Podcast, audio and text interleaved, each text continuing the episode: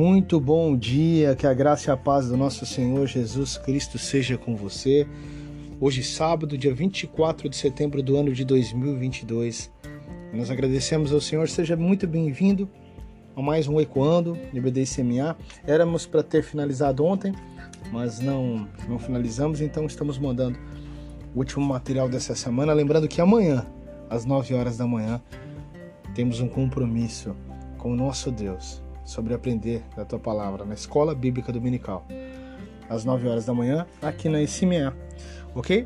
Vamos então para esse último pedacinho do estudo ministrado pela nossa querida irmã Juliana de Souza, na última Escola Bíblica Dominical, série Personagens da Bíblia, personagem de Moisés. Abra nosso coração, Senhor, para que possamos entender a tua palavra. Meus amados, Cuidado para não atrair a ira de Deus sobre você. Isso mesmo. Olha para Moisés. Moisés conseguiu acender a ira de Deus quando ele pediu que enviasse outra pessoa em seu lugar. Meus amados, o maior privilégio que um homem pode ter na vida é ser um instrumento nas mãos de Deus para mudar a história. E Deus chamou Moisés para transformar a história de gerações e ainda assim queria desistir porque achava que os desafios eram grandes demais para ele. Meu irmão, assim acontece com muitas pessoas. Desistem do seu propósito só de imaginar quais são os desafios que poderão enfrentar pela frente. Elas simplesmente não estão dispostas a sair de suas zonas de, com, de conforto, de, de comodismo para que possa viver algo muito maior com Deus.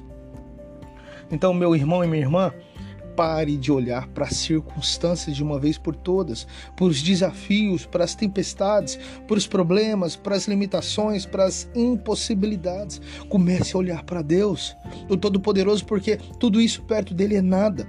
Entenda que ele usa justamente estas situações adversas como campo de milagres. Para conquistar a vitória é necessário passar pelo processo de lutar as batalhas.